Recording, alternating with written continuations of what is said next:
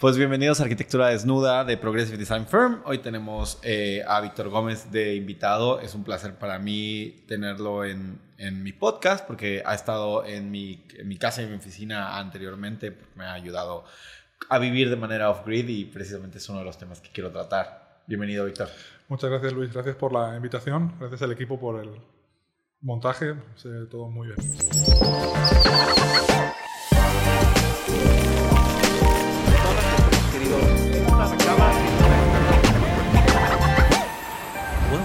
The Progressive Design Firm podcast.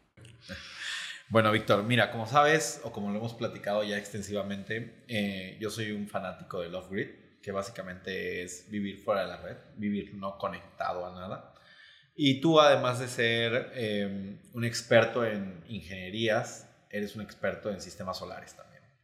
Y me has ayudado un poco a expandir mi sistema solar, eh, a, a, intentar vivir una vida más cómoda dentro del estrés que involucra y, y ya profundizaré un poco más en a, qué me refiero con esto del estrés de vivir off-grid. Em, pero también hay estrés viviendo on the grid, ¿sabes? Este, nada más que como que se lo transfieres a un tercero. Em, entonces quisiera empezar pues definiendo de qué se trata esto de vivir no conectado a la red, de vivir con un sistema autónomo de generación de energía. Claro. No, pues eh, sí es importante al principio un poco para el público, ¿no? Sí, sí, eh, sí, poder eh, dar un poquito de contexto de qué es esto del off-grid, ¿no? Hablando de... Yo, yo, porque lo tengo, yo lo tengo demasiado masticado, ¿no? Sí, tú llevas viviendo con él ya... Ya dos años. Dos años, o sea, ya puedes eh, decir de primera mano cómo o sea, cuáles son los, los, exacto, ¿no? las, ventajas y los inconvenientes. Tiene sus, tiene sus, ventajas. Entonces, nada más por también dar un poquito de contexto inicial eh, al, público, a los, los, que nos están viendo, pues sería ver qué tipo de, instalaciones solares existen, ¿no? Ok, eso es muy Son interesante. tres grandes tipos. Bueno, primero hay que decir que off-grid es vivir no conectado a nada. Correcto, no interconectado a la red. Correcto, ni a la red eléctrica, ni a la de agua, ni a la de gas, ni a la de internet ni nada. Sí, o sea, es un tú hablas de un off-grid completo. Yo, hablo de un off-grid completo, que es como estamos ahora mismo aquí. Que tú tendrías la posibilidad, en tu caso, de, no, de que no fuera así, pero fue por elección. O, sí, por supuesto. O a lo mejor fue al principio porque no había de otra, pero luego decidiste mantenerte, ¿no? Sí, sí, sí. Exacto, y pues con las ventajas de los inconvenientes, pero bueno, como te comentaba, pues el, el asunto sería que tenemos tres, tres grandes tipos de, de sistemas residenciales solares, ¿no? Ok, ok. Hablamos del sistema más típico, que es el sistema interconectado o on-grid, ¿no? Que es como lo conocemos en, el, en, el, en, la jerga, ¿no? Entonces, el, el, interconectado puro son pues paneles solares con su inversor, con los elementos de protección y lo que está provocándote es un ahorro económico. Le pides menos a, a, tú estás, la compañía. Exacto. Tú como generación distribuida, que es como se le conoce a esto, estás generando tu propia energía y estás eh, suministrando a tu casa y dependiendo de en cada momento cómo se esté manifestando tu consumo, pues puedes tener un exceso de energía que regresas a la red. Teóricamente, aunque, aunque en México ya está medio ahí... Sí, digo, en otro momento podemos abrir ah, ah, ese ah, hilo. ok, ok, eh, bien, bien, que, es, que es muy importante, pero el, básicamente sería, porque hay mucha confusión con esto, el, el, el usuario o el propietario cree que por tener un sistema solar va a tener siempre electricidad. Sí. Ese es el pensamiento que tienen. Y no es así. Cuando es un sistema interconectado, lo único que consigues es ahorro económico. No, no tienes otra ventaja. Que es lo que principalmente también que, se, Que además el sistema interconectado probablemente es el sistema que tiene más sentido en, retorno de inversión, ¿no? Por supuesto, es el más redituable. Sí. Es el que antes se recupera. Claro. Por el nivel de inversión y porque el, por el ahorro que provoca. ¿no? Claro. esos dos factores. Entonces ahí tendríamos el, el, on-grid, ¿no? el interconectado. Luego, en el otro extremo es el que tú tienes, que es el off-grid, sí. el aislado. ¿no? Completamente, autónomo. lo único que comparten el sistema on-grid y off-grid son los paneles solares. Es el único elemento que es el mismo. ¿No? Igualmente, obviamente, pues la soportería, la estructura, es lo único que es común a, ambos, a ambas tipologías. En la tipología grid ya estamos hablando de otro tipo de inversor y ya estamos integrando algo como la batería. Claro. Claro, que es, que es un, un, elemento importantísimo si quieres vivir off-grid. Sí, no, no, es, es eh, completamente necesario. No se entiende el sistema off-grid sin la batería. No, no, claro. De hecho, los mismos elementos no funcionan sin la batería, aunque tengan los paneles ah, conectados. Vaya, vaya, vaya. O sea, necesitan la, la batería como un, como un vaso regulador. Ok. Ok. Es como que, porque hay mucha simbiología entre. yo paso, yo paso el día viendo mis baterías, ¿eh? es lo que te preocupa, ¿no? Sí, sí, sí. O sea, vives viendo ese porcentaje. Sí, ¿cómo va? ¿Cómo va? Lo aprendes a conocer, ¿eh? Sí, obviamente, pues tiene sus peculiaridades, ¿no? Y en las ventajas, obviamente, del, del off-grid cuando puedes elegir, porque evidentemente hay zonas donde no puedes elegir, o, vives off-grid o no, o no vives, ¿no? porque no tienes la posibilidad de conectarte a la red porque es inexistente en ese lugar. Correcto. Que, que, particularmente en la zona donde nos encontramos, bueno, en la zona geográfica del país donde nos encontramos, es más o menos común. Así es, eso es por lo que también nos buscan mucho. Sí, claro. Porque, de hecho, el cambio de paradigma también ha sido después de la pandemia.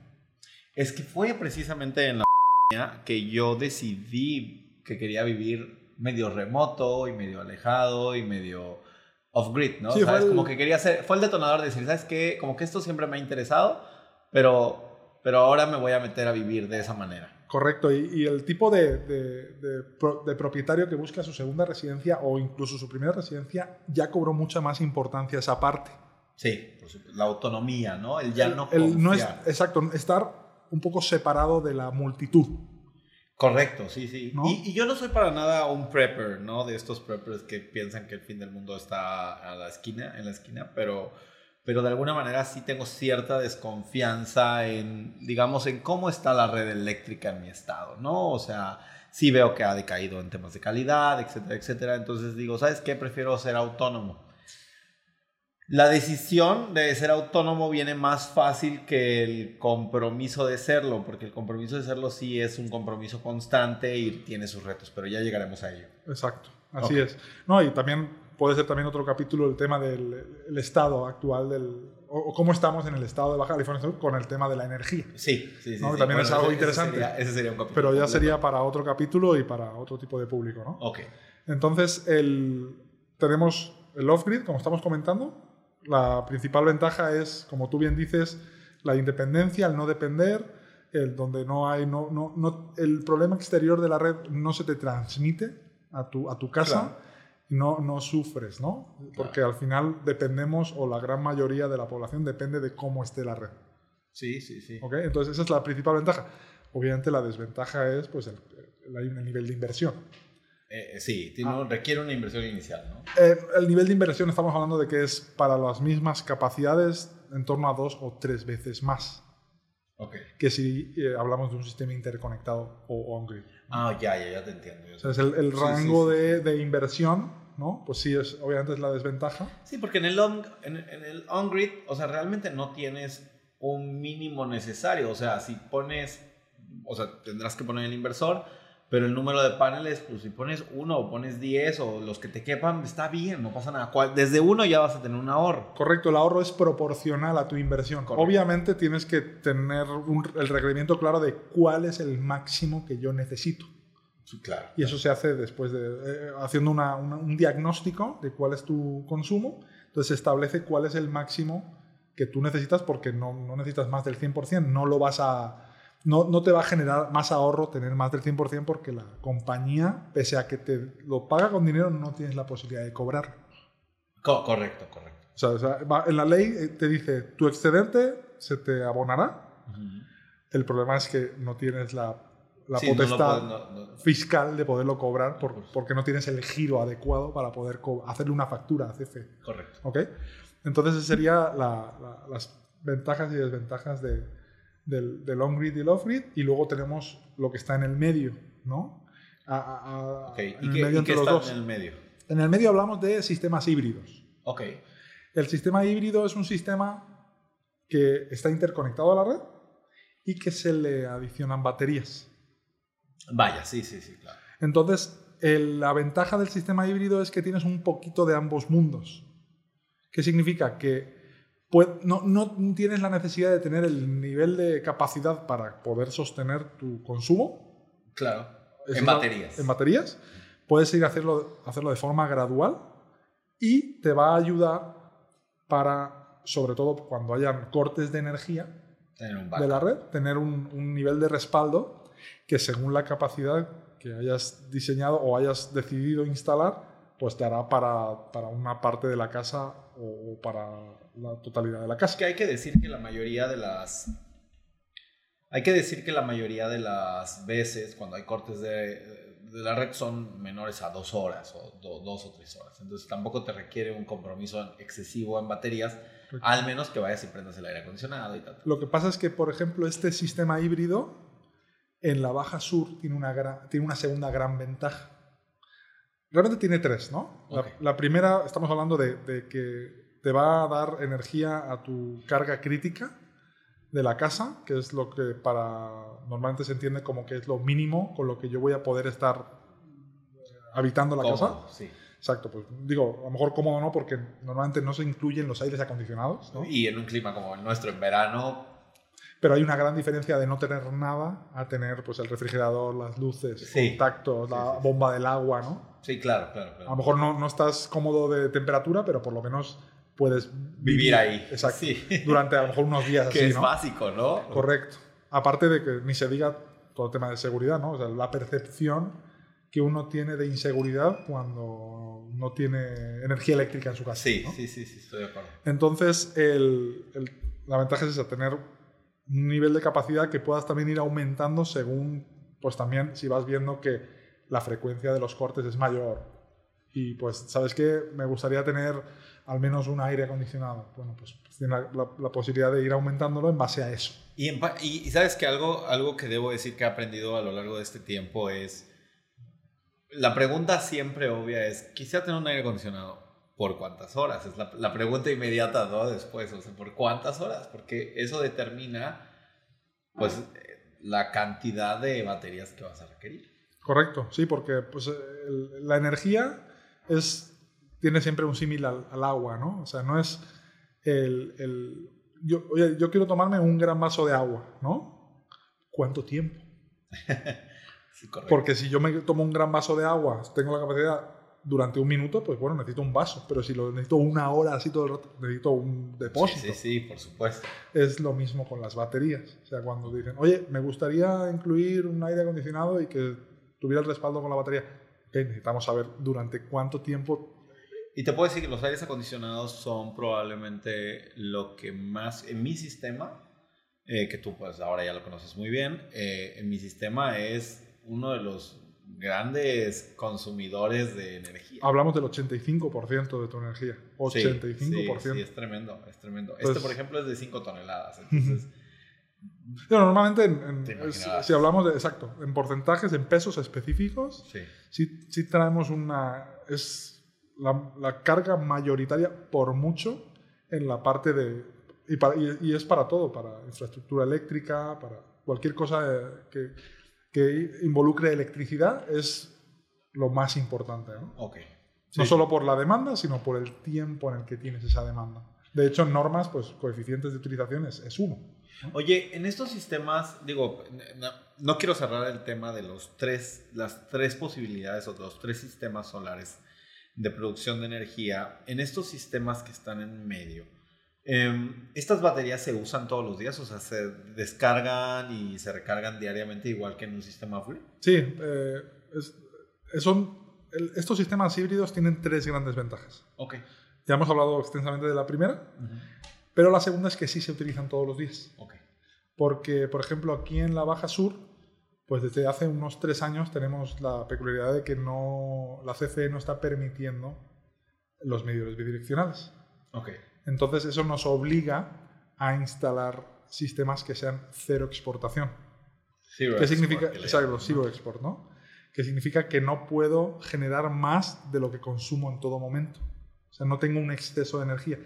Y dice la gente, oye, ¿dónde se va esa energía? No, no, se genera. Simplemente no se genera. El mismo, ¿Es el controlador o es el inversor el que, el Es el inversor, exacto. El inversor tiene, se le, se le añade un, un, medidor.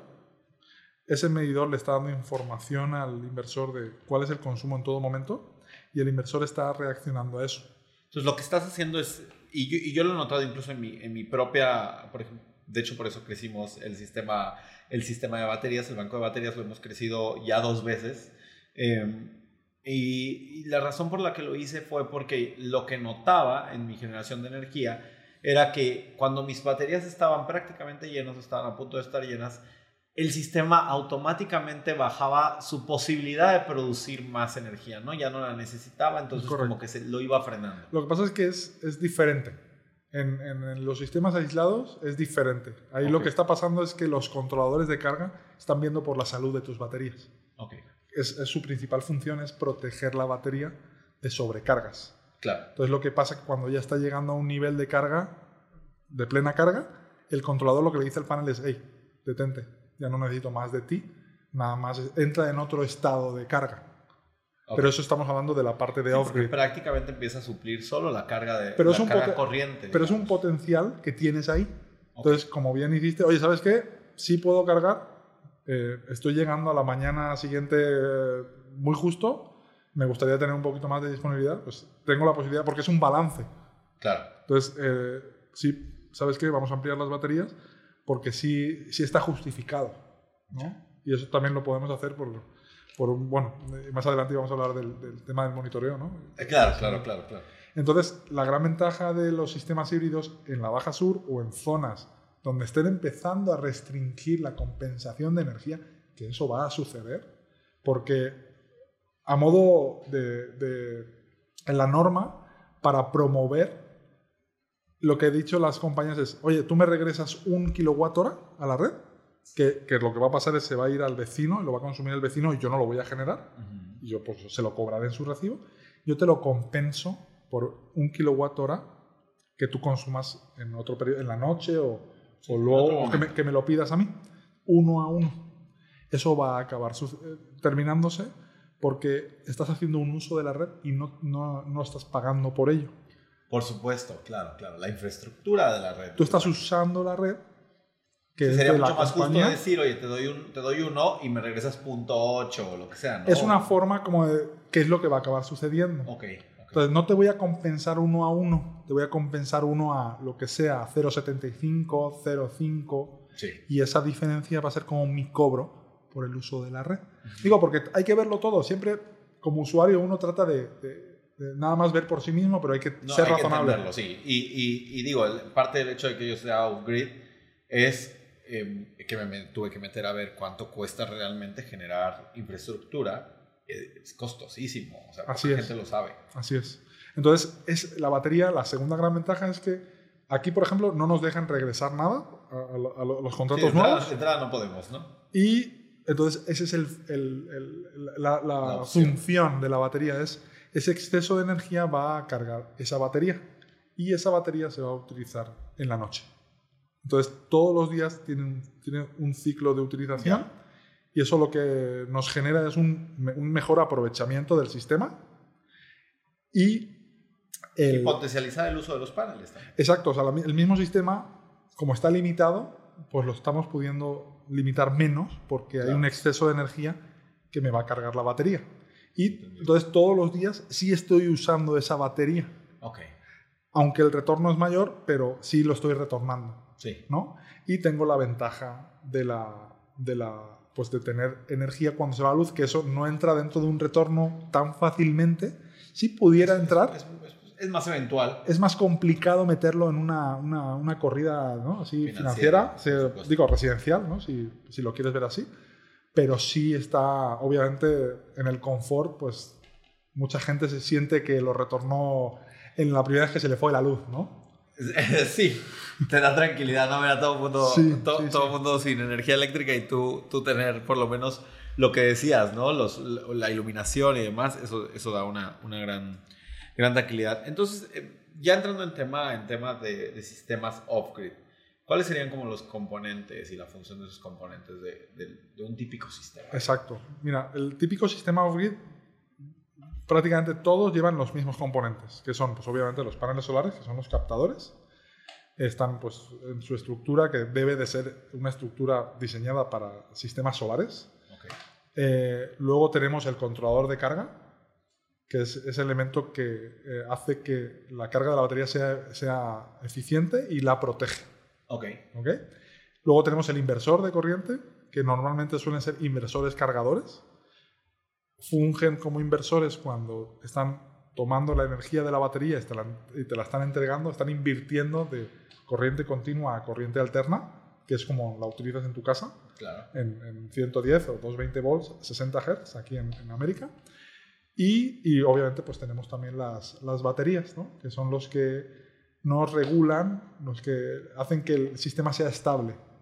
Porque pues uno de los principales inconvenientes de la energía solar es la intermitencia en la generación. ¿no? Obviamente pues tienes un ciclo eh, diurno pero pues tienes intermitencia porque puede pasar una nube y, si son saltos sí, grandes. Sí, sí, sí, sí, salta. Entonces, eh, eso, la batería evita también todo, toda esa intermitencia. Es como, como comentaba anteriormente, es un vaso regulador. ¿no? Entonces, eh, eh, esto lo que entiendo es que, por ejemplo, vamos a pensar, tú estás teniendo un consumo X y cuando baja, cae tu intermitencia, te refieres a cuando cae tu generación, la batería entra y compensa, ¿no? O sea, compensa. Puede haber intermitencia tanto en la generación como en el consumo. Claro. El consumo también es muy variable, ¿no? De repente, pues un compresor del aire deja de funcionar porque llegó a la temperatura, también tenemos un salto importante. Sí, Hacia abajo, me refiero. O sea, esas variaciones. O enciendes algún equipo que genera calor, un calentador de agua, eléctrico, no sé. Todo, todas, esas, todas esas variaciones es la batería la que la que nos posibilita que todo esté estable, estable ¿no? Y sorprendentemente, fíjate que los, lo, lo, que yo he notado es que los electrodomésticos son, o sea, los electrodomésticos nuevos son bastante eficientes. O sea, la, la realidad es que prácticamente lo que yo diría, televisores, refrigeradores, etcétera, no son grandes consumidores como solían ser. ¿no? Es, es, es, más el tema de aires acondicionados, eh, calentadores de agua, ese tipo de cosas, los, los compresores son, son los mayores consumidores ¿no? de carga. Eh, correcto, sí, pues todo lo que tenga un motor. Claro. ¿no? En, este caso, pues los aire acondicionados, los compresores, que son los que se encargan de comprimir el gas, pues es el que más... el que más llama. Exacto, pues también tenemos, no sé, bombas, ¿no? La, sí. Lo que pasa es que la bomba del agua de una casa, pues actúa poco tiempo. Sí. Pero, por ejemplo, las bombas de las albercas, pues sí tenemos unos rangos de utilización amplios. Muy, correcto tu comentario. Las bombas de las albercas son también consumidores. ¿eh? Lo que pasa es que en, nuestro caso de off-grid, la ventaja de las bombas de las albercas es que podemos elegir cuándo en el rango de las 24 horas. Porque esto también es muy importante. Claro. El, el, el, es muy diferente o, es, o, nos afecta muy, de forma muy diferente los consumos durante el día o los consumos durante la noche en nuestro sistema off-grid. Es a la hora de diseñar, nosotros en particular le, damos, le prestamos mucha atención a eso. Y, y hacemos hasta incluso tablas separadas, estimaciones separadas. Claro, yo viviendo dos años off-grid, yo creo que en la semana uno me di cuenta que las bombas de las albercas y la mayoría de los consumos importantes que suceden en el día a día en una casa, pues era mejor tenerlos cuando el sol brillaba porque no requieres respaldarlos con baterías. exacto, es prestarle atención a cómo consumes. No tenemos eso, pues uno como usuario no le presta atención porque normalmente te cuesta lo mismo. Al final lo que nos motiva es el coste, que nos cuesta. Claro. ¿No? Oh, sí, sí, sí, sí. Así es como a la gente se le conciencia con, el, con lo, lo que le cuesta. Claro. Entonces, cuando estás off-grid, el cambio es, es de paradigma es, es, es, considerable. Porque, obviamente, digo, si no le quieres prestar atención, pues entonces tienes que pagar por ello. Sí, la... Pero si quieres hacer una inversión eficiente, pues sí tienes que... Que además no tendría, no tendría sentido no hacerlo, ¿no? Em, yo sí tenía muy claro cuando decidí vivir off-grid eh, que algunas concesiones iban a ser hechas, o sea, tenían, tenían que hacerse, pero em, también, estaba, también estaba dispuesto a poner un sistema que fuera lo más cómodo posible para vivir. O sea, típicamente cuando te hablan de off-grid o, no, o que no estés conectado a la red, todo el mundo inmediatamente se imagina esta cabañita súper pequeña en el bosque, alejada, que calientas con troncos de madera quemados y en la cual pasas noches con velas, ¿me explico? Em, esa es la concepción típica del off-grid. Y yo quería acercarme a una, una concepción más de un off-grid em, pues, cómodo, ¿sabes? Con, una alberca, con el Sí, más confortable. Sí, como... Digo, la tecnología te lo permite. Que no sintieras la diferencia, ¿no? De Correcto. vivir on-grid o off-grid. Y, particularmente aquí en nuestro destino es lo que claramente suele buscar el, el, usuario final, ¿no? Normalmente el tipo de proyecto que acometemos es... El, usuario no quiere no tener el aire acondicionado. No es, un, no, es una no opción. está dispuesto a, a acceder a esa comodidad. O sea, nada más sí que es muy importante es, tener la expectativa clara. ¿no? Claro. O sea, sí, eso es muy importante. Bueno, la expectativa del costo, ¿no? del costo y de, y, de, y de mi costo o mi inversión, ¿para qué es? Para qué me alcanza. Correcto. Pero puede ser muy eh, aleccionador, porque uno podría pensar, bueno, voy a invertir bastante y luego ese bastante te da apenas para lo mínimo necesario, ¿no? Claro, es que la, la, la expectativa es de cada uno. Y obviamente el usuario final no, no, no sabe muy bien si lo que está... Su sensación es que su inversión es muy alta, pero no tiene un rango de magnitud, porque no conoce. Claro, claro, claro. Entonces, el, el usuario piensa que por la inversión que hizo, tiene para todo sin limitación. Porque, hey, sabes que le invertí una cantidad muy importante de dinero. Pero, dirías que es correcto. Alguien una vez me dijo, eh, vayan, alguien, todo el mundo que, al que le cuentas de que no, vives off-grid y te dice, siempre el comentario típico es, ah, qué bien, porque pues te ahorras la luz, ¿no? no pagas tu recibo de energía. Y la realidad es que lo pagas adelantado por muchos años. Exacto, lo pagaste de un golpe. Los próximos 10 años. Es algo así. En tu caso sí, sí, sí. sí.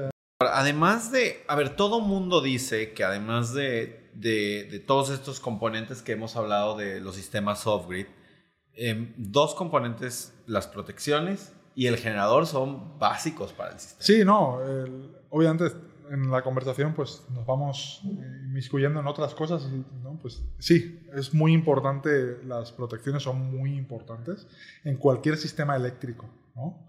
Las protecciones son vitales y normalmente un sistema eléctrico no, a lo mejor no falla nunca en toda su vida útil.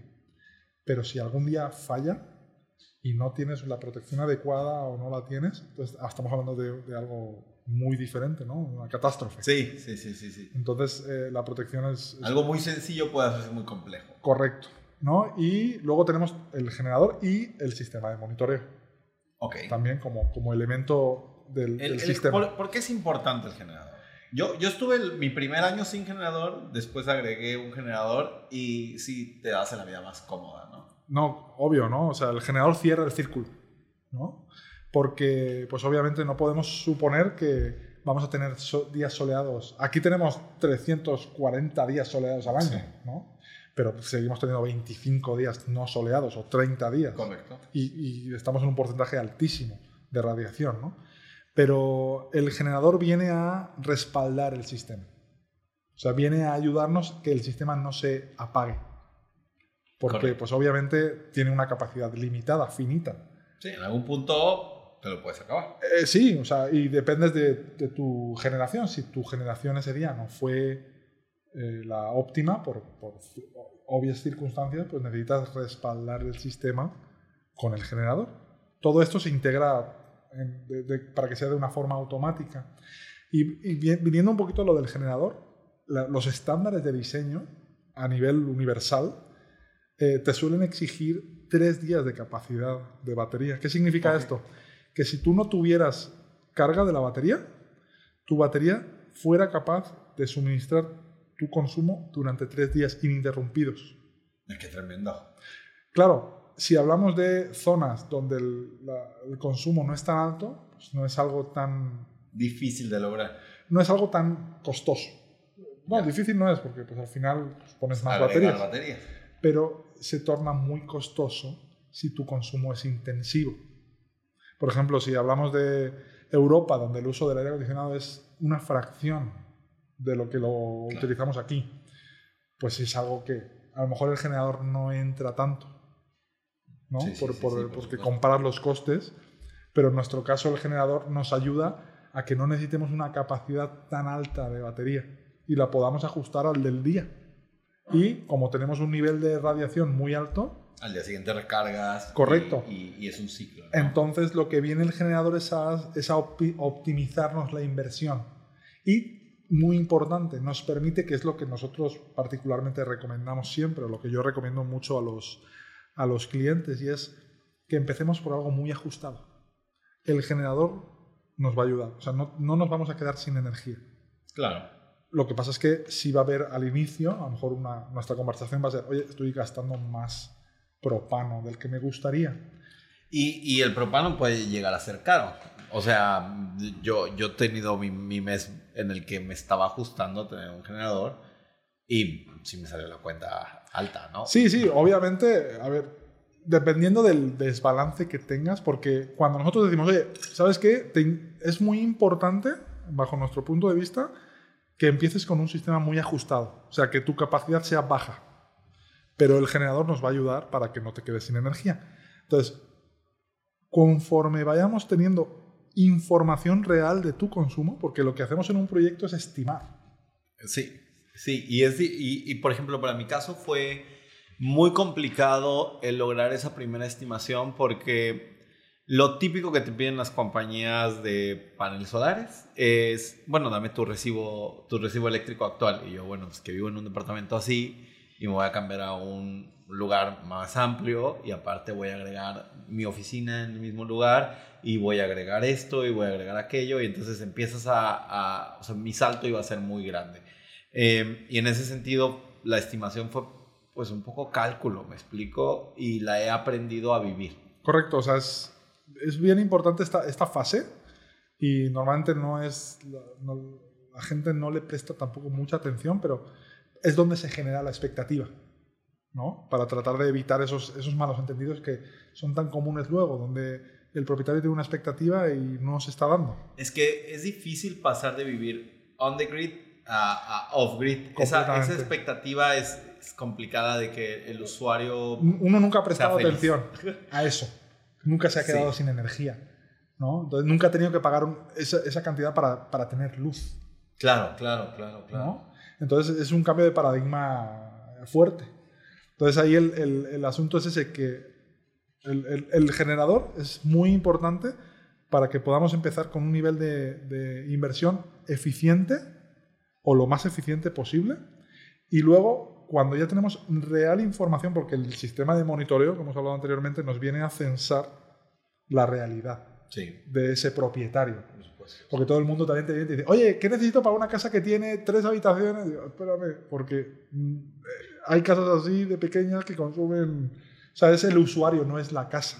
Sí. Digo, la casa te puede dar un, un poco de información, una, idea, pero no es la información. Entonces, uno siempre para un proyecto la expectativa o, la satisfacción del cliente final va a depender del nivel de información que tengas. Oye, y aquí en, específicamente hablando de esto de los costos de implementación y retorno de inversión, lo del retorno de inversión, vaya, yo no, digamos que yo lo hice más por esta, estas ganas de vivir off-grid y ahorita si quieres hablamos un poquito de cómo está, para mí es muy romántico el tema de vivir off-grid, ¿no? Y un poquito de las ventajas y desventajas y retos que conlleva. Entonces, para mí como que el tema de retorno de la inversión no fue como tal un, un driver, ¿no? No fue el principal motivador. Principal factor. Pues no, porque si era off-grid y, y, a veces te toca estar en locaciones que son off-grid, o tienen que ser off-grid o tienen que ser off-grid, o sea, independientemente de que tengas o no tengas un retorno de inversión. Eh, con los sistemas de generación autónomos que conllevan baterías, el generador, ¿hay realmente un, retorno de inversión en algún punto? Digo, sí, por supuesto. obviamente, en tu caso, sí tenemos... Tú, no.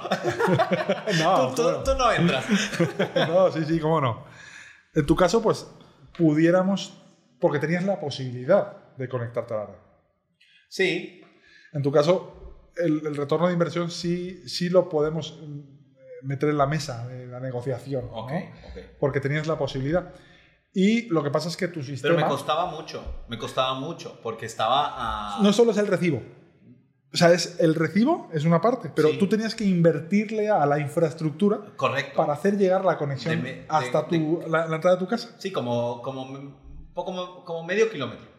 Exacto, y más o menos de, qué orden de magnitud hablamos de ese medio kilómetro, ¿lo este, recuerdas? Sí, me acuerdo que más o menos lo habían cotizado en alrededor de 65 mil dólares que tenía, que tenía que invertir en, en empezar de cero, ¿me explico? O sea, para tener la posibilidad de conectarte a la red, tenías que invertirle 65 mil dólares. Que habría que sumarlos, eh, pues sí. O sea, el romanticismo empieza a bajar. sí, sí, sí, no, no, no bueno, sí. Claro, para, eso dije, bueno, voy estudiando esta opción. Correcto, es decir, oye, le voy a meter 65 mil dólares para poder tener recibo de la luz. Y además es una cosa muy injusta porque algo que poca gente sabe es que, por ejemplo, vamos a pensar que la conexión em, eh, eléctrica está a medio kilómetro, como en mi caso. Tú tienes que hacer la inversión de infraestructura hasta llegar a tu lote, Correcto. particularmente mi lote era el último, el desarrollo. Y en el camino. Y en el camino tienes que poner las cajas eléctricas a cada tanto. Los registros. Los registros, pero además tienes que habilitarlas para que todos los lotes que están en el tengan la posibilidad de conectarse. entonces tienes que ponerle sus conexiones a todos los propietarios en el camino. Normalmente en esos casos, te lo digo porque también he tenido la ocasión, se trata de llegar a algún tipo de acuerdo con los vecinos, pero tú sabes, o sea, bueno, pero eso es, eso es algo que puede tomar 10 años. Pero tu, urgencia es tu máxima penalidad. Sí, sí. Porque tú lo necesitas ya. Entonces, sí, sí es injusto. Y además todo el mundo es como, pues tú lo ocupas, yo, además, tú haces, no. Exacto, tú haces la inversión y luego se la donas a la Comisión Federal. Ah, correcto, no es tuya. Porque luego ellos son los mantenedores de eso. Claro. Entonces, tú haces la inversión, eso es, eso es aquí y en cualquier lugar del mundo, eso es un estándar. Ah, ¿de verdad? Sí, eso es ah, así. ok. O sea, todo el planeta es o sea, Tú como desarrollador tienes que contabilizar eso en tu, en, tu partida de gastos. Claro, claro. ¿no? En, Tu, en tu costos unitarios tienen que haber una partida de eh, alimentador. Infraestructura, claro. Exacto. Entonces, eh, eso es particularmente así. Entonces ya empezamos con un retorno, ¿no? Sí, sí. O sea, ya tenemos, oye, pues ¿sabes qué? Estos, este nivel de inversión, pues me lo puedo quedar y que sea mío. Obviamente no fue el, todo el nivel de inversión, pero ya cubrió una parte. Una parte sí, pero... Más o menos qué porcentaje fue, ¿lo recuerdas? Pues ay, es que, 40, lo, hemos, lo, hemos, lo hemos ampliado, pero alrededor del 40%. O sea, los 65 mil dólares para empezar no te dan para mucho tampoco. O sea... Digo, que a lo mejor dices, ¿sabes qué? Mira, pero yo no, yo no empecé con la mentalidad que tú acabas de describir, es decir, empieza un poco justo y vas ampliando. Eso... La gran ventaja de estos sistemas es que son completamente escalables. Sí. o sea, obviamente tú tienes que tener claro, que es lo que hemos comentado, es qué puedo y qué no puedo. Y, y luego no enojarme porque no puedo lo que no puedo. ¿No? sí, porque, porque, es frustrarme. Muy, porque es muy fácil. Por ejemplo, yo he preparado mi sistema porque, no sé, si tengo una reunión un día, invito a 20 personas, no me quiero quedar sin energía eléctrica, punto, ¿no? Pero esto sucede una vez al año. Pero a lo mejor si tú hubieras tenido un poquito más ajustado tu budget inicial, pues dices, oye, ¿sabes qué? De estos 65 mil dólares no me hubiera librado nadie. No, es que para serte honesto, lo, de mi budget inicial, los 65 mil dólares ya se me hace una locura. Y, y, no importa lo que... Es que es un poco lo que tú hablabas de, de educar la percepción y la expectativa del, del cliente. Um, o sea, a mí 65 mil, invertir 65 mil dólares en mi sistema solar se me hace una locura. Y aún así, poco a poco, educándome con números reales, es, y bueno, pues será una locura o no, pero me da para esto. Y pues yo ocupo esto. Y, y, y, llevo dos años escalándolo. Pero a lo mejor si, si alguno de los oyentes dice, oye, ¿sabes que yo tengo un caso parecido? Lo, si fuera mi, mi proyecto, okay. yo te diría, ¿sabes qué? Si tienes la posibilidad de, poder empezar mucho más ajustado. No vas, a, no vas a pervertir tu budget, porque de eso no te ibas a salvar. O sea, eso era sí o sí necesario. Ah, sí, sí, sí, claro. Entonces dices, bueno, pues en vez de ponerlo en, en, infraestructura que luego ni, mía va a ser y que luego voy a tener que de, dejarla en la calle, ¿no? Y luego, y luego voy a tener que pagar un recibo. Y luego el primer mes te va a llegar tu recibo. Pues imagínate esa perspectiva donde dices, voy a invertir esa misma cantidad de dinero en un sistema para mí, luz gratis. Si lo ves desde esa perspectiva. Claro, claro, claro. Obviamente con la limitante de que no tienes la disponibilidad que tendrías de la otra forma, que estarías pagando el recibo, pero tendrías toda la disponibilidad. Todo, tienes toda la infraestructura de SFE de, disponible, ¿no? Exacto. Digo, si no, ya si no entramos en la parte de que toda la problemática, pero no tendrías un tope. Ya. Con un sistema, lo que te diera, pues tendrías. Con un sistema aislado tienes tope tanto de producción como de, de, Pero bueno, luego la gran ventaja es que, ¿sabes qué? ya empecé, porque claro, cuando estás empezando todo el proyecto, pues el desgaste económico es total. Sí. Porque no solo estás haciendo el sistema solar, estás haciendo todo el proyecto, ¿no? Claro, el, edificio, el landscaping, todo lo que eso conlleva. Y, y, un poco este podcast, de Arquitectura Desnuda, empezó siendo un podcast diciéndole a los estudiantes de arquitectura que se están graduando y a recién egresados que hacer proyectos off-grid es posible within a budget, ¿sabes? O sea, ese es el gran motivador. Yo sé que aquí a lo mejor estamos acostumbrados a una clientela que tiene, pues, tiene... Un poder adquisitivo mayor, del, promedio. Sí, tremendamente mayor que el promedio, ¿no? Y que a lo mejor es su tercera, cuarta casa y la quieren en la orilla de la playa y que eh, no importa que dónde el, esté. Que el dinero no es el factor uno, Exacto, es no es una limitante. Exacto. ¿Me explico? Em, digo, nadie está peleado con su dinero, pero también era un, un poco la intención de decir, ¿sabes qué? Los proyectos off-grid lo que no quiero hacer es eh, terminar mandando el mensaje de que los proyectos off-grid son muy, muy caros y que son imposibles de conseguir, cuando lo que tú estás diciendo es... Bajo esa perspectiva es gratis. Sí, todo, es, todo, es, un punto de perspectiva. Exacto, no, pero es que a todo hay que darle perspectiva, ¿no? O sea, o contexto. Entonces, bajo esta perspectiva dices, no, hombre, pues... Salió bien. Está, está, la gente está perdiendo mucho dinero, ¿no? O sea, o, no está haciendo las cosas eficientemente. Exacto. Si, si quieres perder menos dinero, ah, intenta tener un sistema, un sistema free. Hemos hablado un poco del sistema de los sistemas de almacenamiento de energía. Perdóname, antes, antes de cerrarlo del retorno de inversión, ¿puedes estimar el retorno de inversión de un, de un proyecto off-grid? De un proyecto off-grid se puede estimar, es más complicado, te digo cómo. Un proyecto off-grid solo tiene dos, dos posibilidades físicamente hablando, ¿no? O sea, es o, instalo un sistema solar o instalo un generador. Sí. Pero no estamos hablando de un generador de respaldo, estamos hablando de un generador que esté preparado o diseñado para estar funcionando 24/7. Uy, eh, eso está complicado, ¿no? Entonces sí hay una forma de estimar cuál es. Porque, porque yo he visto generadores que están bueno, podrías, supongo que podrías hacer un bypass y tener dos generadores, ¿no? Sí, no, dependiendo del, nivel de lo que necesites, obviamente puedes tener un generador esclavo y uno maestro. Y que se vayan combinando para que... Para que descansen también. Para que la disponibilidad sea muy alta. La disponibilidad es ese tiempo que yo tengo energía. Claro. Normalmente en estándares hablamos de que la disponibilidad debe ser al menos del 96%. De hecho, en, las aseguradoras o cosas así, hablan de 96, 97, 98 y 99%. El 100 no existe.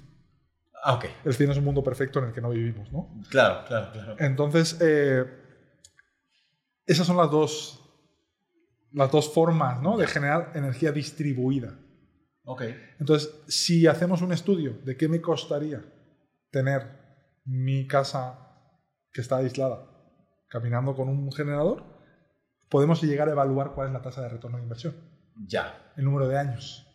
Okay, es, un poquito más complicado, pero no es imposible. No, no, no. Y, y, y, el, el, consumo de combustibles fósiles del generador, ya sea gas, LP o, o, o, diésel o lo que sea. Y, en, el, en, el, en, la comparativa tienes que, tienes que considerarlo todo. Es decir, si tú tienes un generador, pues tienes que considerar qué te cuesta eh, si viene aquí tenemos generadores de respaldo de propano porque viene una empresa a, cargarte tu tanque. Claro, claro, claro. Entonces, no tienes que estar preocupado por tus propios medios de cargar el tanque de combustible. Porque normalmente en zonas aisladas, los generadores, pues es por tus propios medios. Entonces ya tienes que meter en la, en como una línea de coste. ¿Cómo se va? ¿Cómo se va? ¿Cómo te vas a encargar de, eso? De también, ¿no? Entonces, no te tengo un número porque no he hecho ese cálculo nunca. O a lo mejor creo que Debe ser complicado, debe ser complicado de hacer. Pero sí hay forma de hallarlo y no es tan. No es tan claro, va a depender también de, cuál, es tu rango de utilización yo, de esa casa. Yo, entiendo que, la, por ejemplo, este espacio que se utiliza todos los días, em, yo, yo me, me, queda clarísimo que la generación de energía a través de paneles solares es una de las más eficientes que hay. Porque incluso yo eh, pensé en energía eólica, en estas turbinas que venden y demás, y terminé encontrando que eran, la verdad, pues sí me parecían una opción interesante, especialmente por la locación geográfica donde estoy, si hay viento, pero no eran tan eficientes como los paneles solares para este punto donde estamos. Correcto, sí, no, no, no estamos hablando de lo mismo. Mm, es complicado que fuera tu, tu fuente primaria. Exacto. ¿Podría ser un respaldo para, para el solar? Sí. Sí, sin duda. Pero como fuente primaria no es viable. Eh, sí, lo, digo, estuve viendo varias opciones para ahorrarme el sistema solar, pero... Porque el recurso eólico es mucho más variable. Así como eh, aquí lo... y menos eficiente también. Sí, bueno, la eficiencia, sí, es menos eficiente. Obviamente la, la, eficiencia en los sistemas solares, estamos hablando de que es altísima. Sí. Altísima todo lo que es la transformación. Porque la eficiencia física de los, de los paneles no es tan alta. Estamos hablando de que físicamente tenemos un 21-22%. Ok. Que, que, si lo ves dices es bajo. Pues sí. Por eso necesitamos tan, tanta dimensión de, para, para, los paneles. Claro. Por esa baja eficiencia. Pero eso es lo que te la, eficiencia que tiene el, silicio policristalino. ¿no? Y está topada por la, físicamente, no hay posibilidad. Digo, ha habido mejoras en, en, la, en, en, la industria, pero hablamos de que los primeros paneles que son los que se utilizaban en los satélites en los 60, a lo que tenemos ahora, hemos pasado de un 15% a un 20 y medio, 21. Ok, no ha sido un brinco tremendo tampoco. Ya con lo que sigue, que ya es con tecnología de materiales, pues ya hablaremos de otra, de otra eficiencia. comercialmente los paneles, eh, digo, los míos tienen dos años ya, dos años y medio que los instalé y compré un lote y lo que sea, y no tienen una gran eficiencia, que generan algo así como 430, 450 watts. Cada uno. Cada uno por hora. Digo, el, el panel viene con su, ¿no? Con su, se dice flash report, ¿no? Es, es en el laboratorio qué valores dio. Ok. Pero luego en la realidad eh, estamos hablando de que estamos puede, en... Puede variar. No, la realidad porque tenemos pérdidas, ¿no? Ok, claro. Y la mayor pérdida en un panel es por la temperatura y la radiación va de más o menos de la mano con la temperatura. Es decir, cuando tenemos radiación alta tenemos temperatura alta. Digo, yo en, lo particular, cuando trabajaba en España haciendo parques, por 2007-2008, pues tuve la ocasión de ver paneles a su 102, 103%. Ah, ¿de verdad? Ah, ¿Por qué? Porque estaban en locaciones donde la noche de antes había nevado. Claro. Entonces, al día siguiente estaba completamente despejado pero tenían una temperatura bajo cero todavía. Entonces el panel no se calentaba tanto, Entonces estaba, pero tenía una radiación incluso algo por encima de su 100%. Wow. Que esa no es una cualidad que tenemos aquí. No, ni aquí. Pero, pero debo decir que en días muy ventosos, en invierno, sí hay una diferencia. ¿eh? Lo que vas a notar una diferencia, o los usuarios pueden ver, es, obviamente en la generación solo hay una estacionalidad. ¿no? ¿Qué significa esto? Que el, nivel de radiación es relativamente alto, pero la, temperatura, la temperatura no es tan alta. Puede ser el, mes idóneo es mayo. Ah, de verdad. Por, por estas dos circunstancias. Porque tenemos un nivel de radiación ya bastante alto, pero la temperatura no es tan alta. Todavía no está alta. Entonces, en, en, esas épocas es cuando podemos ver las tasas de generación más altas. Ok. ¿no? en cuanto a costes, digo, es interesante porque me tocó, ¿no? yo llevo en, esto de la energía solar desde 2006. El, el, coste del panel solar en 2006 ahora ha, bajado 12 veces. Wow. Yo en 2006... Se ha hecho tremendamente más barato entonces. En 2006 yo le rogaba a los distribuidores, les rogaba que me vendieran panel a casi 4 dólares el watt y ahora están en torno a 0.3. Lo que no ha bajado tanto son las baterías. Todo lo demás, no. todo lo demás, no. Todo lo demás, pues obviamente porque el panel es algo muy específico. Pero, por ejemplo, los inversores pues no dejan de ser de electrónica de potencia ensamblada para hacer eso. Pero no es algo que solo... O sea, los componentes de los inversores o de los controladores son componentes que se utilizan en muchas otras aparatos. Industrias. Industrias, correcto. Entonces, pues eso sigue un crecimiento pues normal, ¿no? de materiales, o, igual todo lo demás. Pero el panel, eh, estamos hablando de que estamos utilizando una tecnología que sí, se ha mejorado, pero es de los 60. Podríamos, podríamos hacer un podcast completo en torno a, almacenamiento de energía, eh, los diferentes tipos de baterías que hay, el los costos, los costos de, de, las baterías, que es todo, todo un tema. El almacenamiento es un, algo muy interesante, muy, muy interesante. Es algo que va a ser, ya está siendo, pero va, va, va a ser disruptivo. En, en, en cualquier sociedad la, la, la energía es parte de la base de la pirámide, ¿no? Y el tema del almacenamiento va a ser algo que va a estar muy, va a ser muy común a partir de ahora.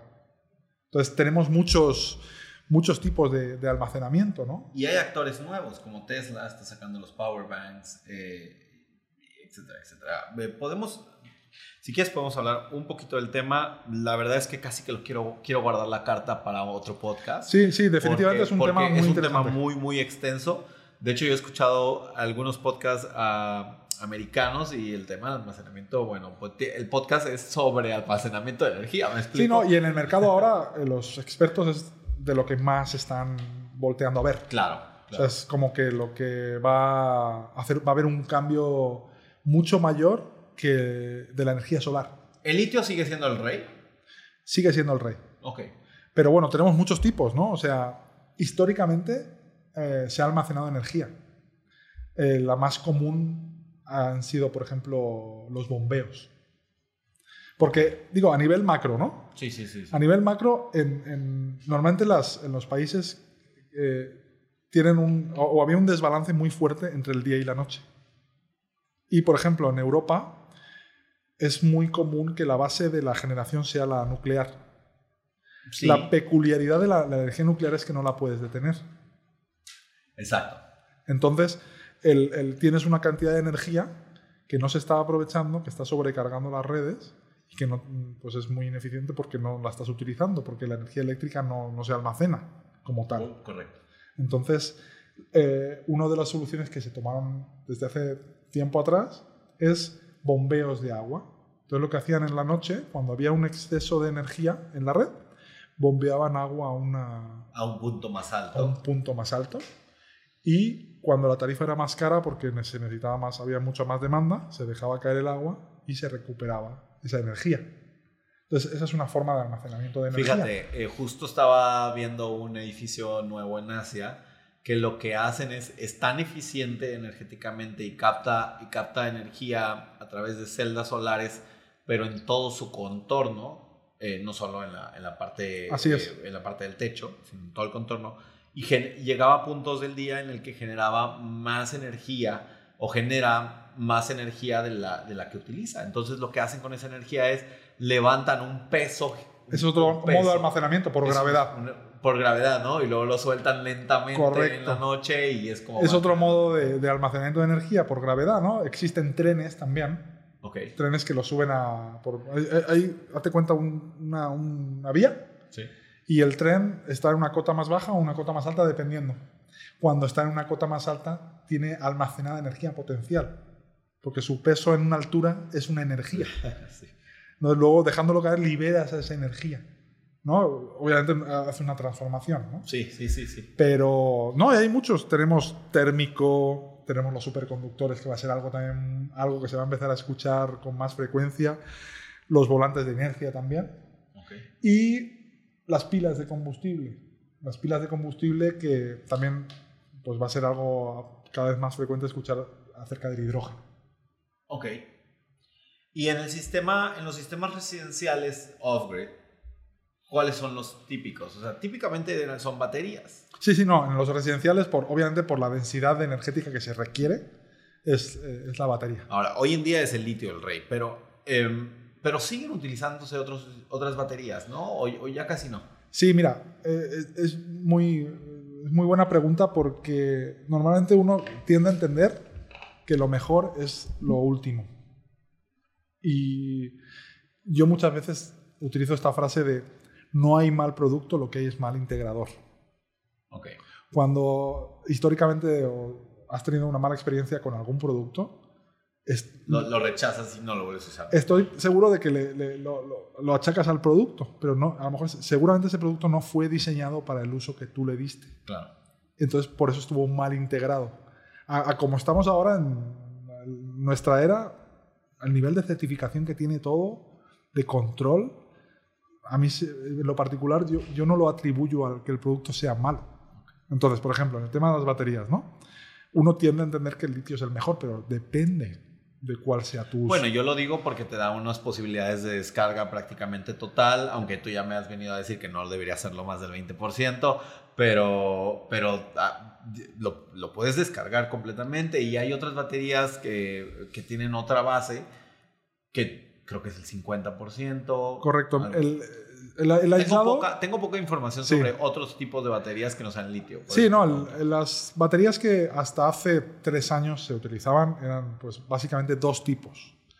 Plomo ácido, que son estas baterías que tienen su electrolito líquido, son como las baterías de los carros, digamos.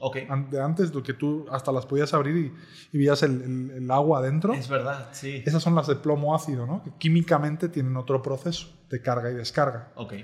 Eh, luego tenemos la tecnología AGM o GEL, que son pues, baterías que químicamente también son parecidas, pero están selladas y no tienen un electrolito líquido. ¿no? Eh, particularmente estas baterías tienen limitaciones en cuanto a la durabilidad y eh, pues a la hora del diseño, como no se haga un muy buen diseño, pues una batería que a lo mejor está pensada para durar 7-8 años, pues te puede durar dos meses. Y fíjate que justo escuché una persona que vive off-grid en Montana que compró un set, me parece que eran de las primeras que mencionaste, de plomo. Y se las quemó creo que en un mes, dos meses. Claro, si, si el que te integró no hizo bien la tarea, pues eh, la batería como tal es el elemento más débil del sistema, porque no tiene como protecciones para el mal uso de la batería. O sea, la batería de plomo ácido o de gel tiene un número de ciclos profundos muy bajo en comparación con el litio. Sí. Hablamos de que si lo descargamos profundamente a su 80-90%, tenemos un número de ciclos 60, 100 ciclos. En el caso del litio estamos hablando de 3.000, 4, 5, 6, 10.000 ciclos. Sí. Entonces ya lo convierte mucho más robusto, porque el, la gran problemática de las baterías de plomo ácido de gel han sido que si el, integrador no hace bien el setting de todo el sistema y no hace que el sistema pare, en un 50% máximo, pues tenemos luego este tipo de problemas de durabilidad. Y entonces el litio viene a resolver un poco ese tema. El litio, por los procesos químicos que tiene, no tiene esta memoria, ¿no? ¿Recuerdas, no sé si te tocó tener eh, celulares con la batería de cadmio. Los primeros. ¿Cuáles eran los Nokia? Sí, los primeritos que te decían incluso, oye, el primer uso tienes que hacer una buena carga. Sí, por supuesto. Porque si no tienes una mala memoria. Y ya no, mucho, ya no. Ya no. Ah, bueno, el iPhone el primer uso lo cargo al 100. Eh, sí, no, pero pues eh, yo, yo recuerdo de mi primer celular que tenías que prestar atención en la primera carga. Sí, sí, sí. y luego permitir que se descargara. Sí, o sea, que las cargas eran importantes. Sí, sí, era un tema. Entonces ahora con el litio ya no tenemos esa, esos inconvenientes. Entonces, pues al final eso influye en la durabilidad del... Ambos sistemas puedes tú siempre, digamos, irlos expandiendo. O sea... Correcto, esa es otra de las grandes ventajas de, la, de las baterías de litio, que una batería de plomo ácido por la peculiaridad del proceso químico que tiene, eh, cuando tú haces eh, la, primera integración del banco, tienes que estar muy seguro de que ese va a ser el banco definitivo. Uf. Definitivo. Qué, dolor de cabeza. Entonces eh, te añade un punto más de, de, estrés, ¿no? Porque... Que después imagino que lo puedes solucionar con un, con un este, no sé, algo que. Puedes hacer un subsistema. exactamente, ¿no? que no estén conectados entre sí. No, y que cuando se agote uno o cortes energía de uno, Porque automático. otro de los grandes problemas de, de, las malas integraciones es que al, integrador se le ha hecho fácil llegar al segundo o tercer año con. Sí, idéntica batería, pero en diferentes condiciones. Entonces, cuando tú conectas en paralelo en serie esa nueva batería lo que está sucediendo es que la vieja batería la convierte en vieja también a la nueva. Entonces no hay una... Pero eso pasa con el plomo nada más. Sí, sí, sí. Ah, ok, ok. Ahí yo dije... No, no. ¿Qué, ¿Qué estaba haciendo? No, entonces claro, claro, claro, una de las grandes ventajas con el litio es que nos permite hacer esta eh, eh, escalar como hablábamos inicialmente, ¿no? Sí. En el off-grid, esa es la gran... Y yo, y yo lo he hecho, he hecho un escalamiento importante porque yo pasé de 60 y tantos kilowatts hora, perdón, kilowatts. Eh, sí, hora, hora, está bien. Sí. Kilowatt ah, hora. Vale. Y luego subí a Luego subí, añadí 12 y luego añadimos 10 y luego añadimos otros 10 y, mientras los paneles de... Tú, yo tuve, yo hice algo que creo que estuvo bien, que fue, lo primero que hice fue meter tantos paneles como fuera posible. Así es. Y ya a partir de eso me preocupé un poco más por En el ideal, porque la parte del panel, si hacemos un, ¿no? un, comparativo de cuánto cuesta mi panel en todo mi proyecto, hablamos de que es un porcentaje menor relativamente bajo. Claro, entonces lo que se recomienda es sí estar sobrado en, capacidad de carga y más, ajustado en batería. Cuando hablamos de, ajustado siempre es que sea la batería porque es el 60% del coste de tu proyecto off-grid. Sí, sí, sí, sí. Entonces conviene estar ajustado en esa parte, pero que esté siempre bien cargada al final del día. Claro, claro. Em, bueno, eh, bueno, mucho he estado como queriendo empujarte a decirme cuánto tiempo duran estos sistemas, qué mantenimiento hay que darle. Yo la verdad que al mío no le hago nada. Yo lo, toco poco porque siento que lo voy a estropear. Una sabia decisión. Sí, porque normalmente el propietario le gusta de repente investigar y bueno, tocar. Bueno, ya, ya ves que tuvimos un, problema, tuvimos un problema con uno de los controladores y yo fui y dije, bueno, pues yo pienso que el problema probablemente son las nuevas baterías. Sí, ahí nos dejamos llevar un poquito por el pánico, no, no nos metimos a investigar bien. Sí, sí. Pero bueno, estuvo, lo bueno es que lo, arreglamos y tienes uno extra. Y tengo uno extra, sí, pero fui y dije, ah, bueno, si los problemas son las nuevas baterías, voy a apagar las baterías. Apago las baterías, tres segundos después apaga todo. y empiezan las sirenas y demás. Entonces, vaya, lo toco poco. Sí, no, o sea, definitivamente el sistema está diseñado para que opere en automático siempre y está monitoreado. Eso es muy importante para el mantenimiento, la operación y el mantenimiento de los sistemas. Es crucial. De hecho, nosotros en lo particular, cuando nos encontramos un cliente que vive en una zona remota y no quiere tener internet. Ok.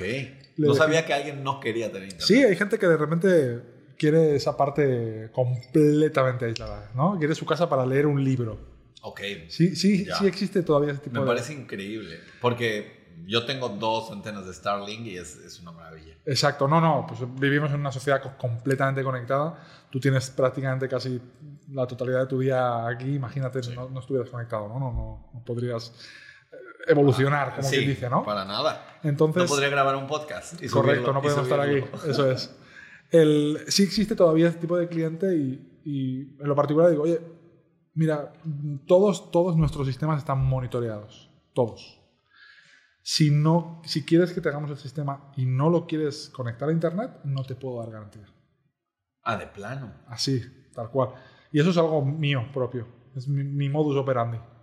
Porque no tengo la certidumbre de qué, qué, está haciendo el usuario con el sistema si no lo tengo conectado. Okay. O sea, si de repente surge un problema, yo llego a, a, mi celular, al iPad, mi computadora, yo puedo empezar a ver un diagnóstico de lo que está sucediendo. De por, me voy tiempo atrás y empiezo a ver cómo es la evolución de, de los diferentes elementos. Sí, sí. O sea, cuánto es el consumo que está teniendo, o sea, si ha saltado alguna, algún warning, todo el diagnóstico.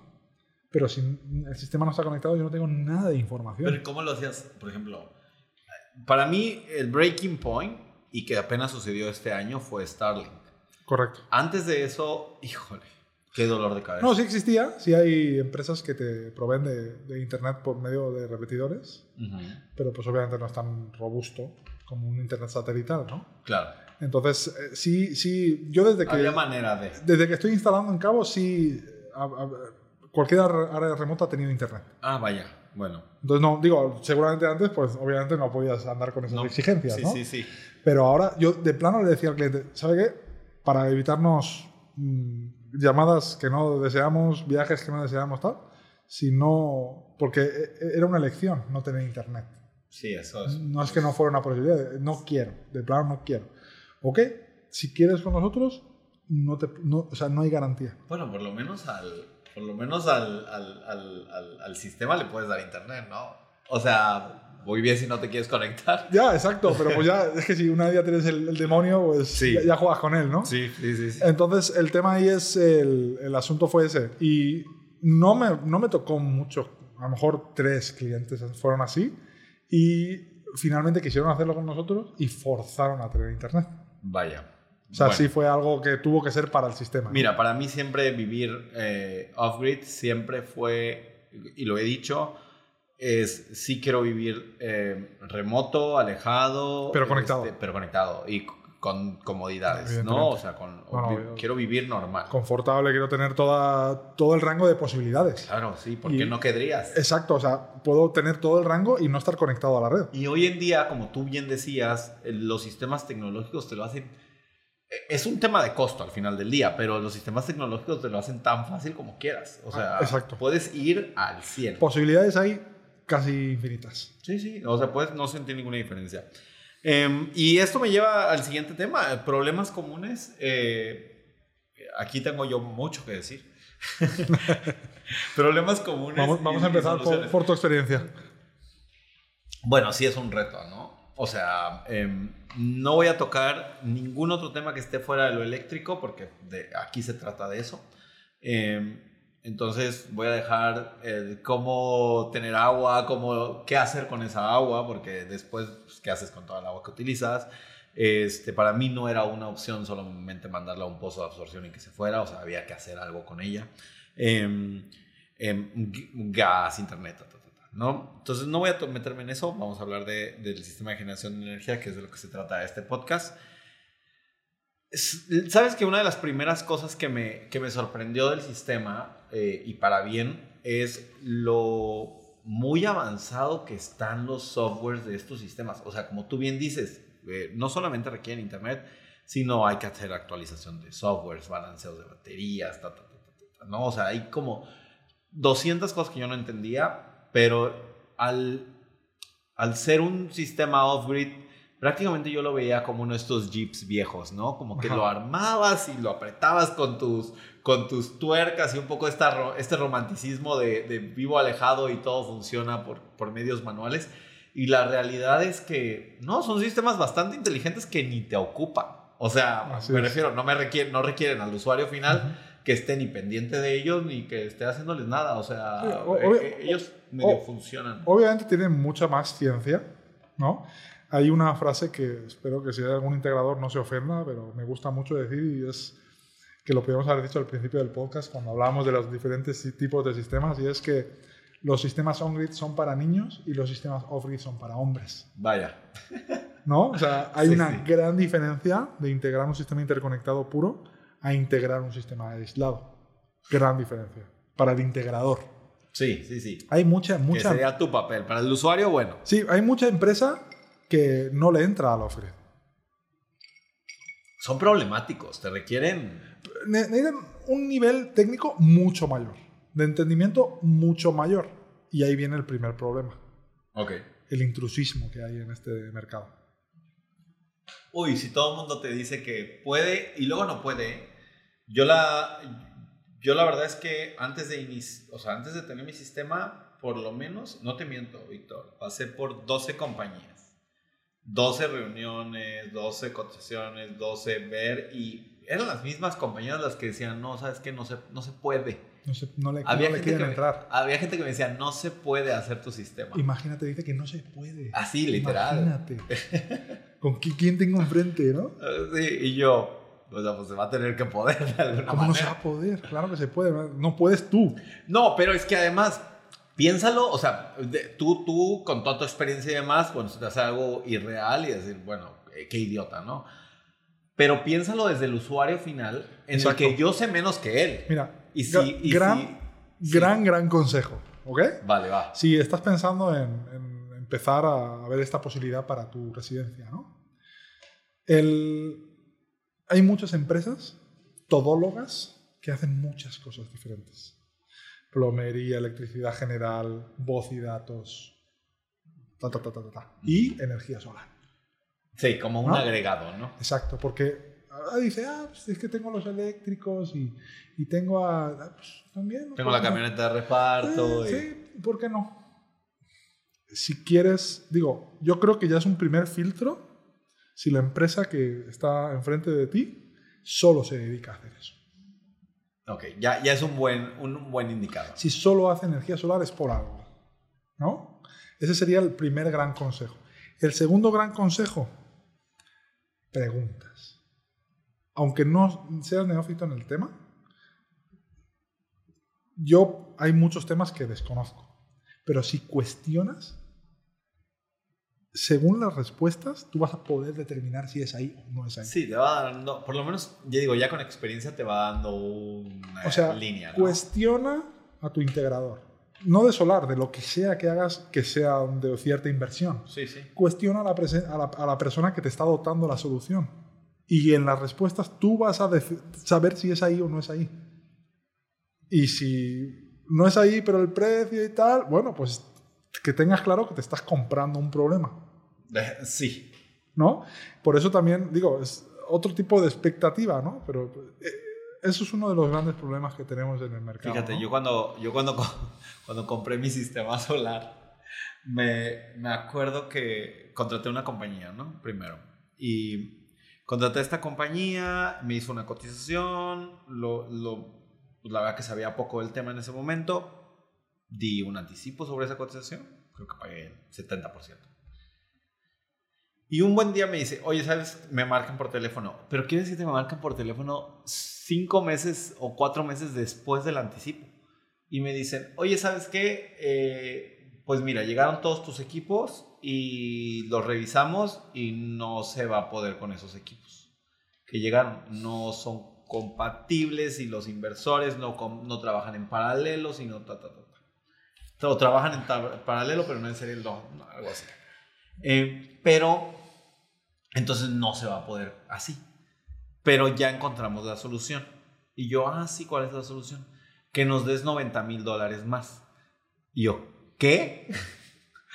¿Incluyendo el saldo que te debo o...? No, no, no. De la cotización necesitamos 90 mil dólares más. Y así sí se va a poder. Y yo, no, no, no, a ver, a ver, a ver. Estás, estás Obviamente no le quieres dar. Todas las señales rojas. Todas las alertas, todas las alertas posibles se prendieron. Y yo, no, no, no. Es como tú dices, ahí no es, pero yo le he dado dinero, ¿eh? Entonces, bueno, ahí vino otro tema. Quiere decir que no tenían ni idea qué estaban haciendo. Así es. ¿No? Ese es el gran problema de esto. Digo, hay, hay otro. Problema número uno, ¿no? Exacto. Seguro que ni lo habías considerado tú en. No, ni, no, no, no, no, no. Yo ya como. Tú tenías pensado muchos otros, ¿no? Sí, sí, sí. Pero este es el gran problema. Pero ahora que lo mencionas es así. Porque. Digo, llevo algo de tiempo haciendo esto y aquí en Cabo, pues muchas veces me toca ver o me toca ir a arreglar, ¿no? Sí, claro. Eh, inconvenientes. Entonces, si ves desde cosas que, bueno, dices, bueno, no fue, una, no fue mala fe. Bueno, es, es, es, que, pero es que yo acabo de tener una reunión, digo, yo soy arquitecto y además tengo reuniones. Es que por lo menos no te, lo, no te, lo, instalaron y una vez instalado te dejaron ahí, ¿no? Eso sí hay mala fe.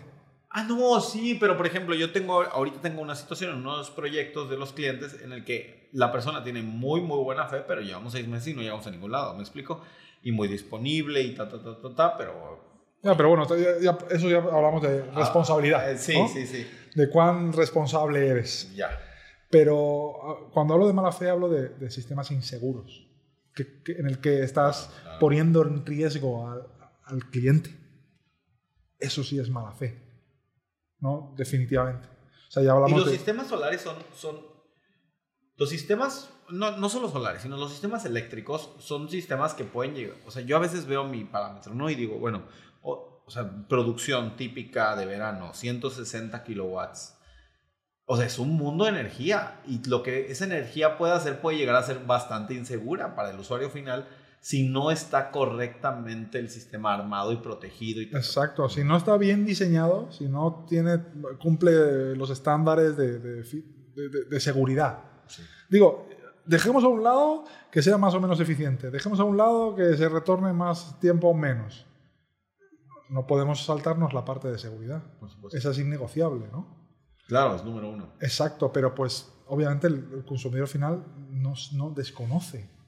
No sabe si el cable es el adecuado, si la protección es la adecuada, si, si hay algo y, que... y esto puede tener un impacto importante sobre la durabilidad del sistema también. Por supuesto. Digo, si no hay alguna eventualidad que, en el que hablemos de algo mucho más catastrófico, sí, sí, por supuesto que afecta en la durabilidad. Bueno, ¿cuál dirías que es el problema común número dos dentro de todo este parámetro de sistemas software? El problema número dos lo hemos anticipado anteriormente. Es la expectativa. Ya. O sea, ni siquiera, estamos hablando de problemas comunes que ni siquiera No son técnicos todavía. todavía. O sea, no hemos hablado... Ni de uso. O sea, no, no existe todavía. Exacto. Es la expectativa. Es eh, esa falta de conexión entre el, entre el propietario o el, y el integrador. Esa, esa, esa mala comunicación. Okay. Como para casi todo, el consejo que le doy a, a, la gente que nos esté viendo, si el nivel de tu inversión es muy importante, yo te recomiendo que tengas a alguien que, te, que, que proteja tus necesidades. O sea, tus intereses. Ya. A un asesor. Ahí en el medio. Correcto que es también súper poco frecuente. Normalmente el propietario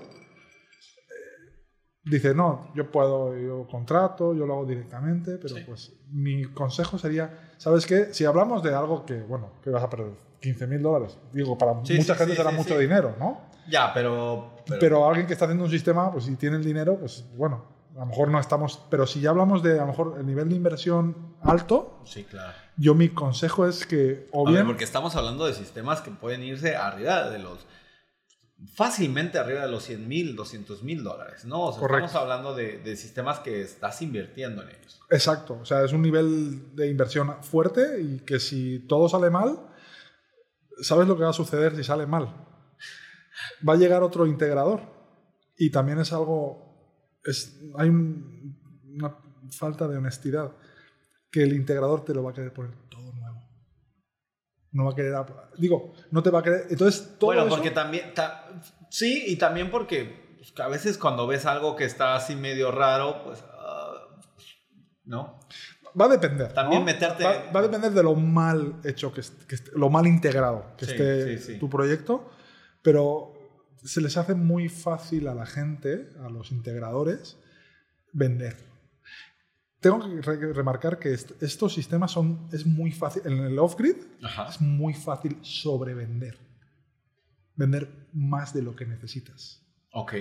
Porque como dependes de ello, yo, yo pudiera meterte miedo y te saco Ah, lo necesitas porque lo 40% más de lo que realmente. Y lo necesitas porque lo necesitas, o sea, no hay más. Y, saco a la palestra ciertos aspectos y rápido te convenzo de que necesitas algo más grande.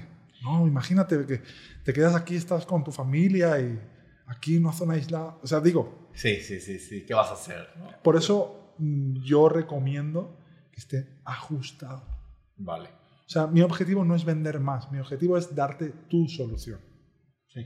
Y eso es lo que deberíamos de, hacer todos los que proveemos este tipo de servicios. Darte tu solución. Si la ventaja de los sistemas solares es que lo podemos... Porque una casa pues no es tan fácil de escalar, ¿no? No, claro, claro, claro. bueno, requiere su... Se puede, pero, pero ya, ya te impacta en, el, en, en, la arquitectura, ¿no? Si le pones luego algo adicional. Bueno, y, y, en la experiencia de cómo lo vives, ¿no? Es diferente, pero en el caso del, del, solar es muy sencillo escalar algo, ¿no? no te va a impactar, no va a ser algo que diga... A lo mejor el generador sí hay que hacer el, poner el generador definitivo, sí. porque ese no lo puedo poner luego un segundo. Entonces, ese sí pero todo lo demás es escalable. Entonces, por eso yo le digo al cliente, muchas veces he frenado el ímpetu del cliente de comprar cierta capacidad. Le hemos dicho, no, ¿sabes qué? Y eso es lo que nos acaba dando, porque le ha sorprendido que lejos de venderle lo También le he dicho, brother, te voy a decir dos veces que no. La tercera vez te voy a decir que sí, porque no estoy reñido con ganar más dinero. sí, sí, sí, sí. O sea, no, no, es, no tengo esa conversación, pero yo estoy tratando de darte tu solución. Ok si te empeñas en, comprar, te voy a vender. Sí, sí, tampoco. Sí, sí, sí. Pero pues ese es un poquito el, otro de los grandes problemas, ¿no? Porque si hablamos del off-grid, el on-grid es un caso aparte porque, bueno, pongo dos panelitos, a lo mejor necesito 200, pero pongo 6. Ah, ya con eso te ayuda. Algo te va a ayudar. Pues ahí empieza, eh, un nivel de inversión mucho menor. Pero en el off-grid ese sería para mí el segundo gran problema. Sí, en el off-grid empiezas de, de, un punto, ¿no? Y las expectativas del cliente son, son importantes. Tercer problema que tú dirías más común, ya, no sé si ya vamos a... Ya vamos a meternos en los problemas que tú estabas esperando, ¿no? bueno, es que habrá los problemas técnicos y habrá los problemas de vida. O sea, yo te puedo, yo te puedo platicar que, pues lo técnico lo solucioné cuando contratando una compañía que supiera resolverlo. Pero lo de vida, pues también depende de uno, ¿no? Sí, interviene mucho tu, pues obviamente hasta el carácter del, del momento, ¿no? El, sentido del humor, así sí, podría decir, ¿no? Sí, sí, sí. Por eso también es, Casi todo en esta vida es emocional, ¿no? Bueno, y tú dices que yo me desesperé un poco con el inconveniente que tuve con no, fuiste... pero yo, yo, yo, diría que fui extremadamente... Este no, sí, no, eres, estás catalogado como buen cliente. vale. Eh, no estás del lado oscuro. No, no, no, no, yo, bueno, vale, vale, no pasa nada. Si hay que esperar, hay que esperar. Es que también se dio en un momento en el que yo salí. Yo sé, yo sé, yo sé, pero dije, bueno, voy a guardar la calma, guardar la calma. Y y, y, es que aparte se, se, mezclaron con muchas otras cosas y circunstancias de la vida. Pero bueno, tercer problema. Ya empezamos a hablar de los, de los fallos en los componentes. ¿no? Los fallos en los componentes, como hemos hablado previamente, no es porque el componente sea malo, es porque estuvo mal integrado. ¿no? De alguna forma algo no fue lo adecuado para lo que se requiere en, la solución o, lo que se tiene que proveer. Eh, normalmente lo que estamos viendo mucho ahora es que se está integrando sistemas o, equipamiento que está pensado para ser híbrido. Recordemos que híbrido era que sí necesitaba una, interconexión a la red. O está diseñado para tener una red interconectada para funcionar como aislado. Entonces, ¿qué está sucediendo? Que no están apareciendo problemas tempranos. Ya veo. El, ¿por, qué, ¿Por qué está pasando esto? Porque el precio es muy diferente.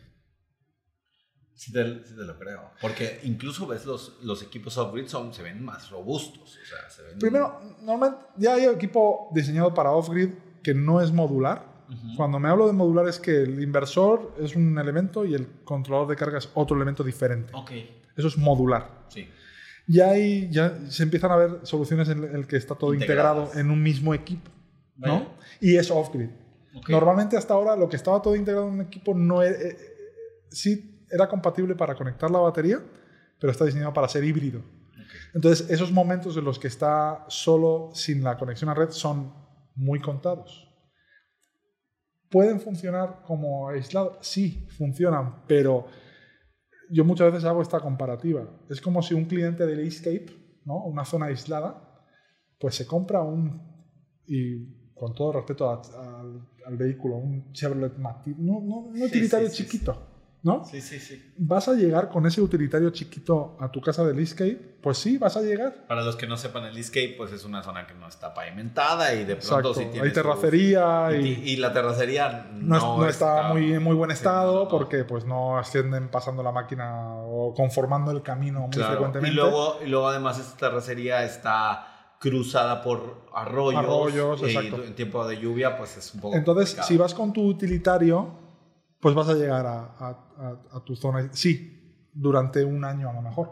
Cuando pase el año, imagina cómo va a estar ese utilitario. Sí, no, te lo vas a acabar. Sí, yo que fui, es que, bueno, con mi Jeep iba algunas veces y, sentía cómo vibraba y está diseñado para eso. Eh, correcto, pero ¿cuánto vale el utilitario y cuánto vale tu 4x4? ¿No? Ya. Son, estamos hablando de dos cosas diferentes. Entonces, esta es la mala integración. Que funciona, sí funciona, pero luego empiezan a surgir los problemas. O sea que, como todo en la vida, por irte por componentes más baratos, puedes llegar a generar problemas tempranos. Correcto. Eso uno, es un factor. Problemas comunes, no atender el monitoreo. Cuando un integrador hace un sistema, debe, si es un buen integrador, te da tu acceso a tu monitoreo. O sea, se preocupa por esa parte de hacer visible tu instalación. Pero también te, debe decir, oye, yo voy a estar pendiente del monitoreo los primeros días, desde que lo pongo en marcha, ¿no? Después de eso, mentira que lo voy a ver.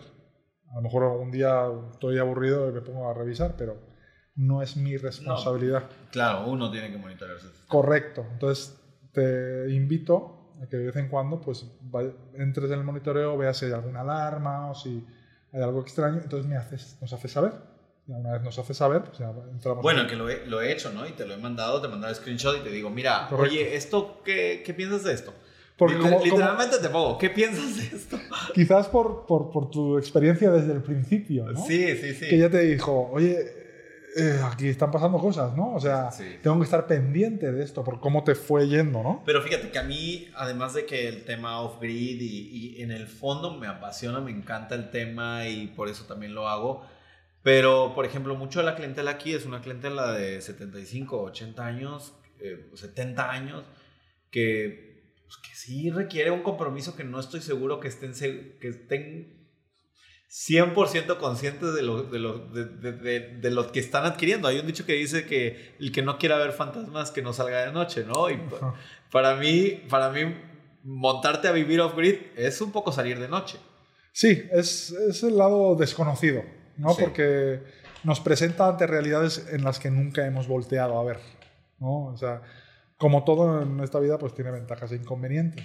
Lo que pasa es que nos hemos acostumbrado a una forma de vivir y entonces salirnos de esa forma de vivir, pues es, un, es una cuestión, ¿no? Mayor. Que puede ser muy enriquecedora. No, no, y lo es. Obviamente el, el, que, el que da ese salto es porque definitivamente quiere esa parte. Encuentra valor en ello. ¿no? Eh, correcto, o sea... Si yo, yo, te digo algo, yo no lo cambiaba por nada. no, Y, y, es, es, está padrísimo, es decir, el, darte la oportunidad de, de revelarte un poco, ¿no? Sí, sí, Yo lo veo como un poco de revelarte contra el sistema, ¿no? Ahora todo el mundo anda, ah, el sistema, ¿no? No es, no es que sea malo, pero es una forma como de, de mostrarte un poco tú también, ¿no? Como, como eres tú. De que puedes ser, de que puedes ser independiente. Exacto, de que no seas, porque no nos engañemos, somos completamente dependientes de tantas cosas que, que, ni, ni, nos cuestionamos porque, pues como dice el dicho, ¿no? Hasta que lo pierdes, ¿no? Claro, claro. Entonces... Eh, no, vivir aislado de las redes es una experiencia muy gratificante. Sí. Eh, obviamente no es para todo el mundo. No. y, pues hay que empezar a voltear a ver cosas que no has volteado a ver Ahora, estos sistemas, em, una de las primeras, yo creo que la segunda línea que salió de tu boca después de Lola Mucho Gusto fue, a ver, estos sistemas fallan, me dijiste. O sea, estate preparado porque en algún momento algo va a fallar. Sí, no, definitivamente los sistemas off-grid son sistemas, vamos a decirle, delicados. Porque son... El concepto es porque dependes de él. Sí. Si el sistema interconectado falla, tú no dejas de tener energía eléctrica en tu casa. Nada más que pues dejas de ahorrar. Claro. claro, claro. Eh, si falla, hasta ni te enteras. Sí, muchas veces, ¿no? Porque mm, solo vas a saber si o de repente tu equipo trae algunos LEDs, o, ves el monitoreo, o cuando llega el recibo dices, ¿qué está pasando, no?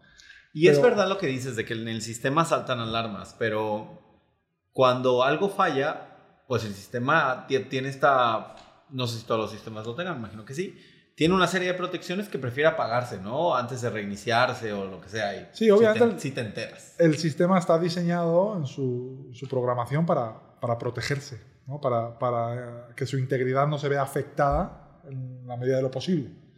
También va a depender del tipo de falla, ¿no?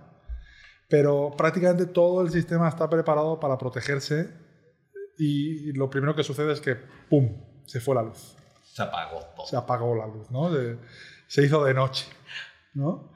Entonces, claro, el, tema en esto es que la falla es dramática para el usuario final.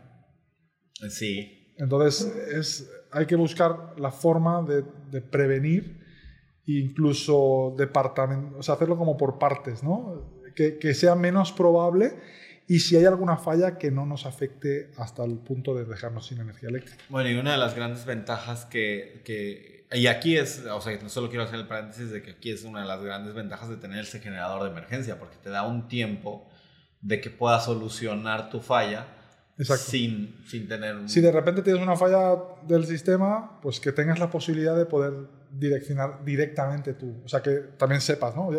Se fue la luz, veo el monitoreo, a lo mejor veo rápido, falla de inversor, ok, parece ser que no se va a restablecer o no es así. Sí, sí.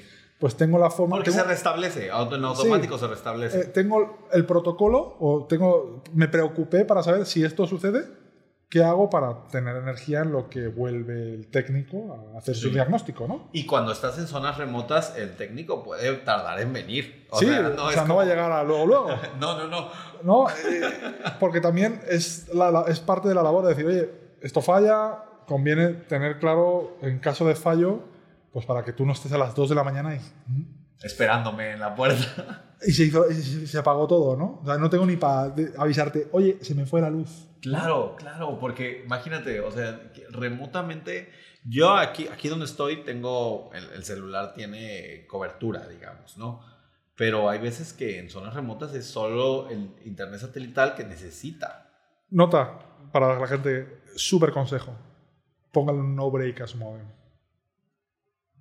Un respaldo. o sea, una batería de, estas que venden en el el Home Depot, un no break le llaman, ¿no? Un, un UPS que su modem dure 8 o 9 horas independientemente que se le haya ido la luz en casa. Sí. Y, Víctor, se me fue la luz, ven por mí, ¿no? por lo menos, ¿no? Porque si no, se tienen que salir de su casa solo para comunicarse.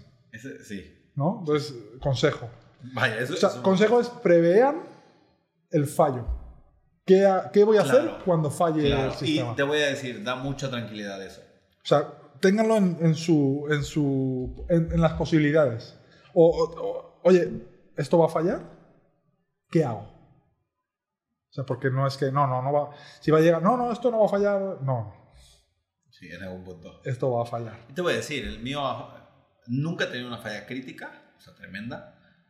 Pero digamos que una vez un eléctrico estaba haciendo algo y le pegó a un cable y. Sí, pues cosas que pueden pasar. el sistema se protegió. Correcto. ¿No? Otra vez se actualizó malamente, estamos actualizando de manera remota el software y pues algo falló en la actualización y se apagó todo el sistema. Y tardó tres horas en, en, en, restablecerse. Y tuvo que venir el técnico y demás. Y eso, eso porque no estoy tan lejos, ¿estás de acuerdo? No, no, eh, no, no. Es, es un tema. O sea, no estás realmente tú estás aislado, pero estás en el núcleo poblacional. Sí, sí, sí, sí el que está aislado, aislado, sí tiene que tener en cuenta que iban a tardar en llegar, ¿no? O sea, no van a llegar. Y si te llegan a la mañana siguiente, ya, es una buena señal, o sea. Sí, porque es un, es un tema de que hay que programarlo, ¿no? O sea, mejor prepararse para, los, las fallas. los diferentes escenarios, correcto. No, no, quiero, no quiero cerrar este podcast. Que, en tu caso, nada más para, por completitud, pues le acabaste poniendo un bypass al generador. Claro, sí, sí, terminé poniendo un bypass. Exacto. Que podía, y, eh, digo, no, no se trata de generadores este podcast, pero em, la ventaja de tener el generador, lo, lo hemos dicho, es, es un sistema de respaldo, te ayuda, eh, yo creo que el tener baterías más generador eh, digo que baterías es necesario en un sistema grid, eficientiza mucho el gasto del generador, eh, el gasto del propano del generador, porque pues, te carga las baterías también. Entonces, sí, está en un nivel más, eficiente de uso. Claro, porque en vez de tenerlo andando todo el tiempo, lo tienes andando mucho menos tiempo. En lo que cargan las baterías. Exacto, porque a lo mejor tu consumo a, lo mejor es mínimo, es un foco, imagínate, poniéndolo en la, parte más... Y, pero solo por un foco necesitas el generador prendido. Exacto. Entonces, pues gran parte se va a cargar la batería. Todo lo demás carga la batería. Y yo la verdad que mis consumos están tan eficientizados a que sean lo más alto posible durante el día y en la noche tan bajos que cuando prende el generador a veces en la noche, pues realmente está cargando las baterías, ¿no? Luego, luego me tengo que preocupar y lo hemos hablado porque no las cargue demasiado porque al día siguiente se van a cargar, entonces ¿para qué lo quiero prendido tanto tiempo? Exacto, o sea, no, porque el setting así rápido es hasta que acabe de cargar. Pero claro, no, a, lo mejor normalmente prende en la madrugada, llega a las 7, 8 de la mañana, todavía le falta un tramo por cargar de la batería. Claro, es y mejor, apagarlo. Y a lo mejor el panel de repente dice, oye, pues no me necesitan, Imagínate. Exacto, sí, entonces estás, estás, quemando propano en vez de. Exacto, entonces pues mejor hay que darle una mejor, un mejor setting sí, sí, sí. para eh, ser más eficientes en el, en el, conjunto, ¿no? No quiero, no quiero cerrar eh, este podcast.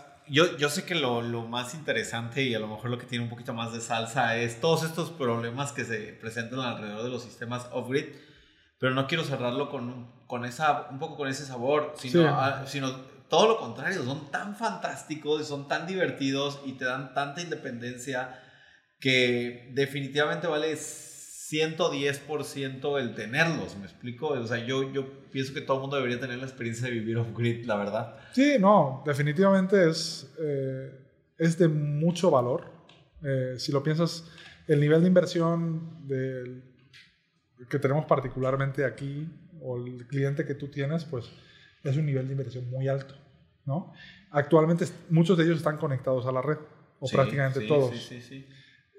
¿Qué vale la casa si no tiene energía eléctrica? No, nada, no puedes vivir ahí. Es que, ¿qué haces? No, no hay manera. Y lamentablemente, que a lo mejor puede ser otro episodio, pues eh, vamos hacia allá. ¿No? O sea, ahora es más o menos el romanticismo de independencia, certidumbre, pero eso cada vez se está tornando en una realidad mucho más, serio. Correcto. Sí, sí, eso es un tema que hay que tomarlo eh, con seriedad. Independientemente, o sea, independientemente de que hagas una casa perfectamente conectada a la red, podrías o tendrías un poco, así como los que estamos off-grid, tenemos este sistema de backup, ¿no? Que sería el generador de emergencia o eh, lo hemos hablado en este mismo podcast, o sea, sistemas a lo mejor no dependientes uno de otro, a lo mejor tienes dos sistemas diferentes, lo cual se me hace fantástico. Em, así, todos los que viven on-grid deberían de tienen su sistema, o sea, prácticamente es una obligación tener también tu, tu backup, ¿no? O sea, decir, oye... Puedes, en vez de, a lo mejor la, la, la idea aquí sería que tu respaldo fuera la red, no un generador. Cuando llegue la red por acá, pues mi respaldo será la Correcto, porque es mucho más fiable que el generador.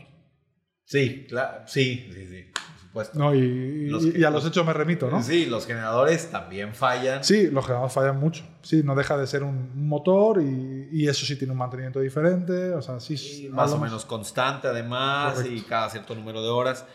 Pero la verdad es que eh, aún teniendo, aún aún con las fallas de los sistemas off que tienen sus fallas típicas, debo decir que son mínimas. Tengo más de, yo creo que voy a cumplir este año casi 700, 800 días viviendo off-grid y nunca he tenido una falla mayor a 3, 4 horas. O sea, me siento realmente afortunado.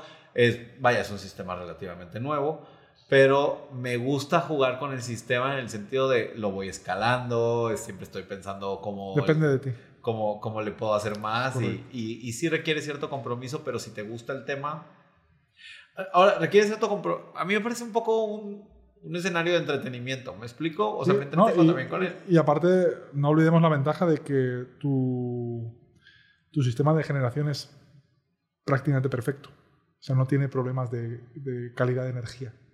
Si tú hubieras estado conectado a la red, estarías sufriendo fuertemente la, pobre calidad de energía que tiene actualmente la red. Ah. Entonces, el, tus aparatos. Ah, lo que dices es las variaciones de voltaje. Correcto. Ok, claro, que, para mí es un tema que ni siquiera lo... Claro, ni, pasa por tu mente porque no lo has sufrido. Pero si tú estuvieras conectado a la red, eh, eh, habrías tenido cambios de compresores, eh, o sea, si hubieras tenido inconvenientes con aparatos eléctricos ah, por la, mala calidad de energía. Ah, de verdad que la red tiene muchas, muchas variaciones. Muchas, porque eh, en lo particular aquí, piensa, tenemos la misma infraestructura de hace 20 años y, crecemos dos dígitos al año. Claro. O sea, no es muy difícil de entender que la red está completamente obsoleta. Saturada, colapsada. No, no sé, este verano, ¿no has escuchado la, cantidad de apagones e inconvenientes? Eh, sí, sí, sí he escuchado. De hecho, incluso uno de los apagones me tocó en, en estaba en Costco y, se fue, se fue. Y claro, Costco pues debe tener una planta, planta de emergencia, correcto. Eh, fantástica y bueno, regresó y todo, pero mi hermana me escribió, mi hermana vive cerca de Costco, me escribió, oye Fer, este, bueno, en vez de decirme que si quería venir acá conmigo, me escribió y me dijo, oye, Fer, ¿me, puedes rentar una habitación de hotel?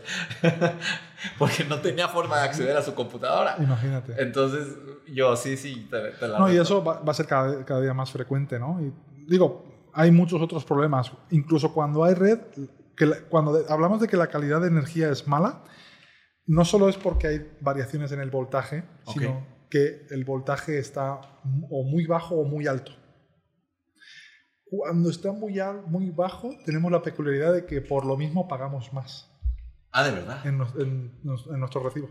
Ok. Porque, bueno, ahí rápido, para no hacer el cuento muy largo. Cuando el voltaje es muy bajo, el medidor de comisión lo que mide son amperios, no, no es potencia. Ya. Entonces, cuando el nivel de voltaje es bajo, para tener la misma potencia, los amperios son más. Es, una mayor cantidad. Entonces, como lo que está midiendo son amperios, te está, pues está, contabilizando más. energía por lo mismo. Ya. Hablando de ser eficientes. Entonces, eh, son muchas ventajas. Lo que que, claro, hay que meterse más a, detalle. Al detalle, al detalle más técnico también. Correcto, correcto. Yo la verdad es que de eso tengo una noción tengo la noción de los componentes, que no, no todo el mundo que vive off tiene que hacerlo por sí mismo. Esto es otro de la, bueno, este podría ser otro podcast, que no, no me quiero meter, pero mucha gente por este ánimo y este romanticismo de off-grid y los que estamos verdaderamente apasionados, creemos que todo lo tenemos que hacer con nuestras propias manos, ¿no? O sea, yo, por ejemplo, aquí tengo, aquí tengo no solo mi oficina de arquitectura, sino también tengo un huerto y aparte soy constructor, entonces ya ves que acá arriba estoy construyendo y aparte tengo el estanque de los patos y tengo esto y, todo lo quieres hacer con tus propias un, manos. un ecosistema. Es un ecosistema, pero no tienes tú que hacerlo todo tú solo, ¿no? O sea... Para lo que dependa tu seguridad no te lo recomiendo. Claro, es mejor contratar un experto. Exacto, recuerda, la seguridad no es negociable. sí. Entonces, bueno, Víctor, muchísimas gracias por venir. Muchas gracias a ti por invitarme. A tu estás, estás, en tu casa, te agradezco el compartir con nosotros sobre em, sistemas solares autónomos, off-grid, que además hemos apenas pasado por el encimita del... del, hemos rascado un poquito por arriba. Pues sí, sí, hay, hay mucho más sustancia que seguramente es muy interesante y bueno, tenemos ya de entrada uno pendiente que es el de almacenamiento de energía porque es un tema más complejo, es un tema yo creo que requiere... es, lo siguiente, ¿no? Es a, dónde vamos, ¿no? O sea, ¿qué va a ser importante en, el, en el corto plazo? Vaya, Víctor, gracias. No, muchas gracias a ti, Luis.